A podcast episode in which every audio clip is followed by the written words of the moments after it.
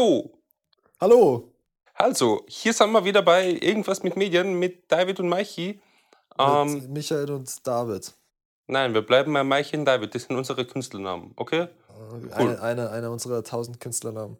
Ähm, also, in dieser Episode labern wir von 4,20 Meter, dem actually ersten Projekt, an dem wir wirklich halt gearbeitet haben, äh, jetzt außerschulisch. Und eigentlich das Projekt, was uns wirklich zu Freunden zusammen, zusammengebunden hat. Aber jetzt, Michael, ich übergebe dir das Wort. Bitte beginn von Sekunde 1, von deinem ersten Gedanken an mich. Danke. Also, mein erster Gedanke an David war, als ich in, in, in, im Mutterleib geschwommen bin. Und ja, ich habe hab gedacht, dass ich dass ich gern äh, ein bisschen äh, äh, was smoken werde mit David. Na, okay. Also, der, genau.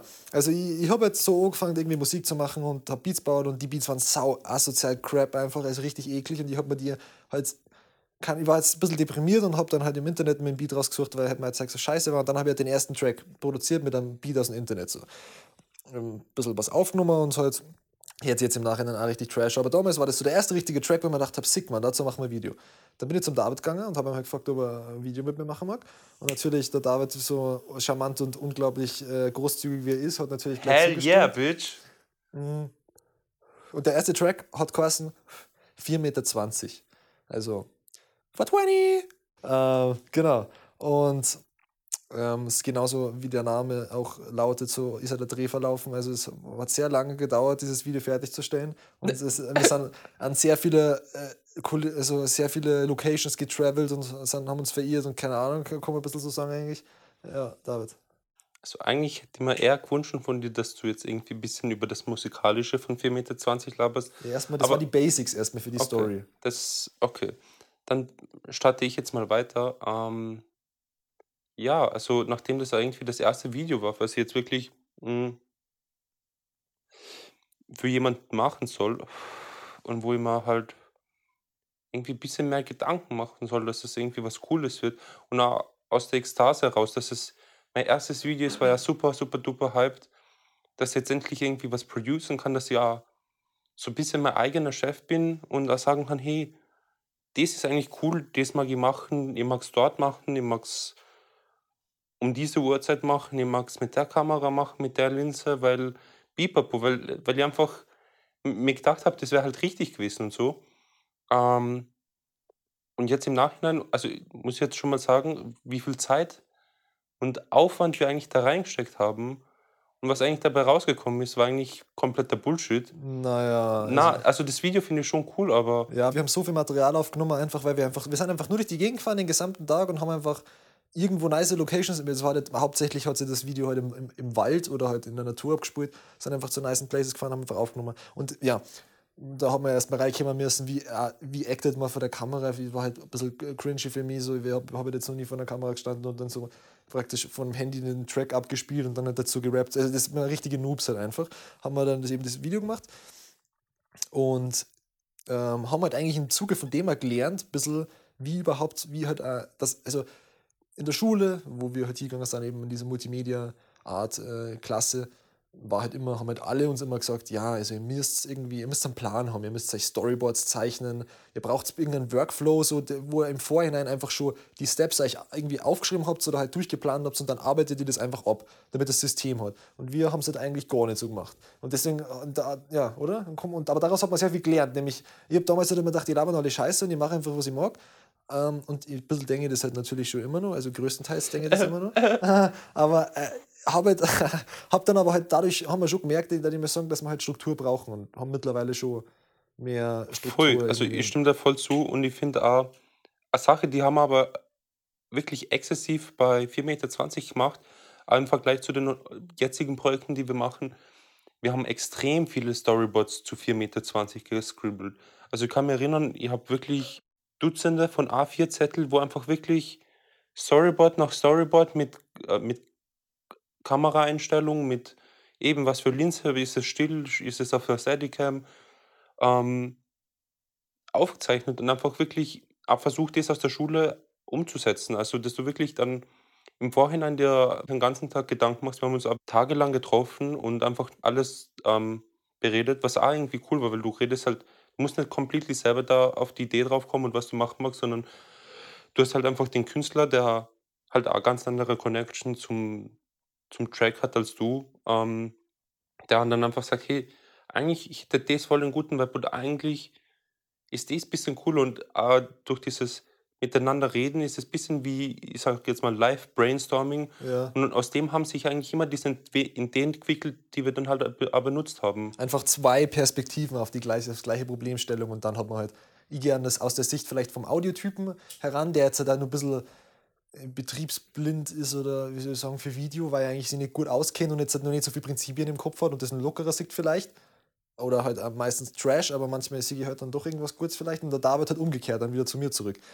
Ähm, und ja, okay, man, das mit den Storyboards haben wir, schon, haben wir schon umgesetzt, aber wir haben halt dann irgendwie, finde ich, ein bisschen gelernt, dass man halt ein bisschen minimalistischer Storyboards zeichnet. Man Voll. muss nicht jede Sekunde halt durchzeichnen, aber das ist halt alles. Es hat halt so Fun, es macht halt so Fun, Storyboards zu zeichnen. Also die ganze Zeit Storyboards Voll. gezeichnet, halt irgendeine Scheiße gelabert und dann, bis man halt wirklich dann so viel Storyboard gehabt hat, dass man einfach nicht mehr mehr Marke hat und dann halt eben einfach, ja, dafür dann so viel gedreht irgendwie gefühlt. Genau, also ich wollte gerade sagen, ich fand, das habe ich ja vorher gemeint, ähm, so ein Ratio zwischen dem, was wir gefilmt haben und das, was wir dann wirklich benutzt haben, war halt einfach 20 zu 10 oder so. Also es gab wirklich sogar ganze Locations, die einfach die wir gar nicht benutzt haben, obwohl wir da halt Ja. 3, 4 Takes eben aus verschiedenen Perspektiven und KKG gemacht haben, weil wir einfach sagten: „Hey, also wir haben jetzt wirklich verdammt viel Footage, wir müssen uns eigentlich jetzt ein bisschen runter reduzieren.“ Aber ich finde, das hat uns dann halt auch für die nächsten Projekte, die letzten, die wir jetzt für dein letztes Album gemacht haben, da haben wir uns halt wirklich gefühlt so zwischen 12 und 20 Storyboards gemacht, Skizzen von Einstellungen, die wir zwingend haben wollen.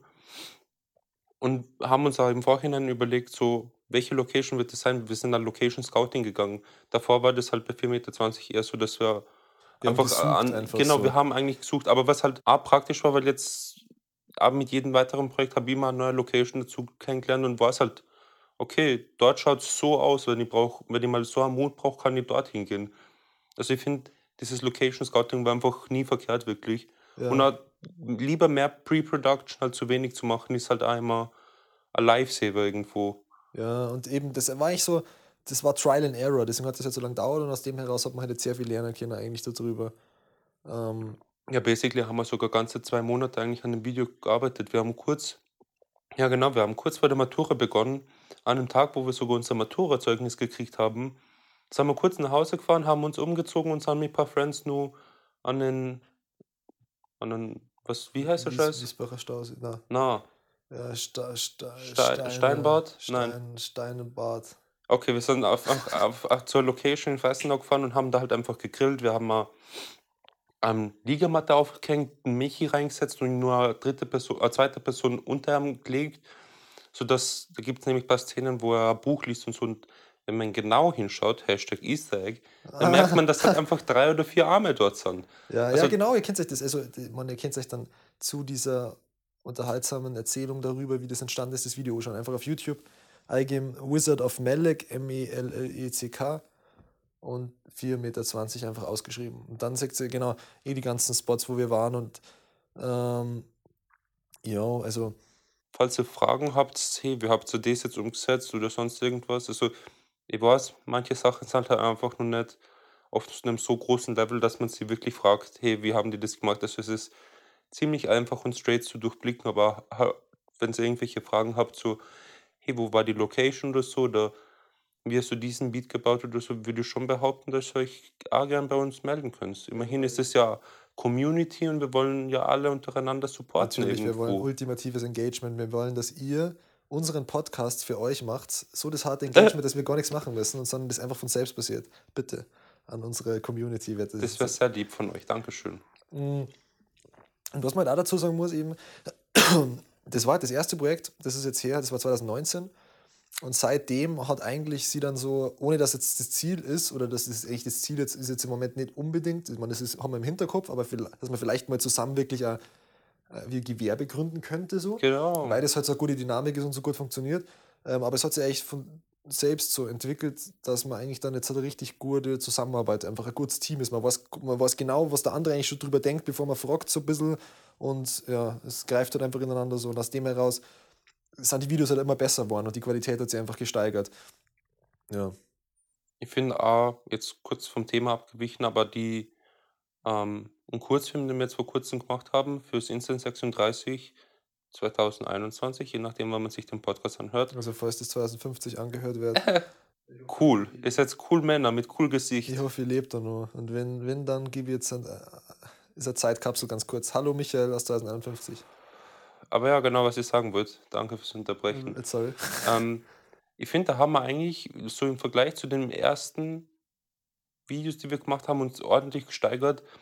Und ich fand es halt auch immer so cool, dass es, aber bei den normalen Musikvideos, die wir gemacht haben, dass es immer so ein bisschen wie ein Ping-Pong-Spiel ist. Also, ich mache was und du gibst mir eine Reaktion auf das. So, hey, das gefällt mir, das gefällt mir nicht.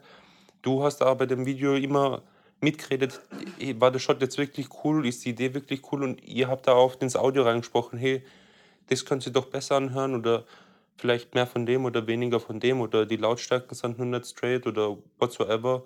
Also ich finde, eh wie du es gut sagst, einfach diese Dynamik zwischen uns finde ich einfach schon ziemlich smooth und so. Also, Ja, das ist echt jetzt eine romantische Folge, wo es jetzt mal kurz nur um unsere Homo-Love geht.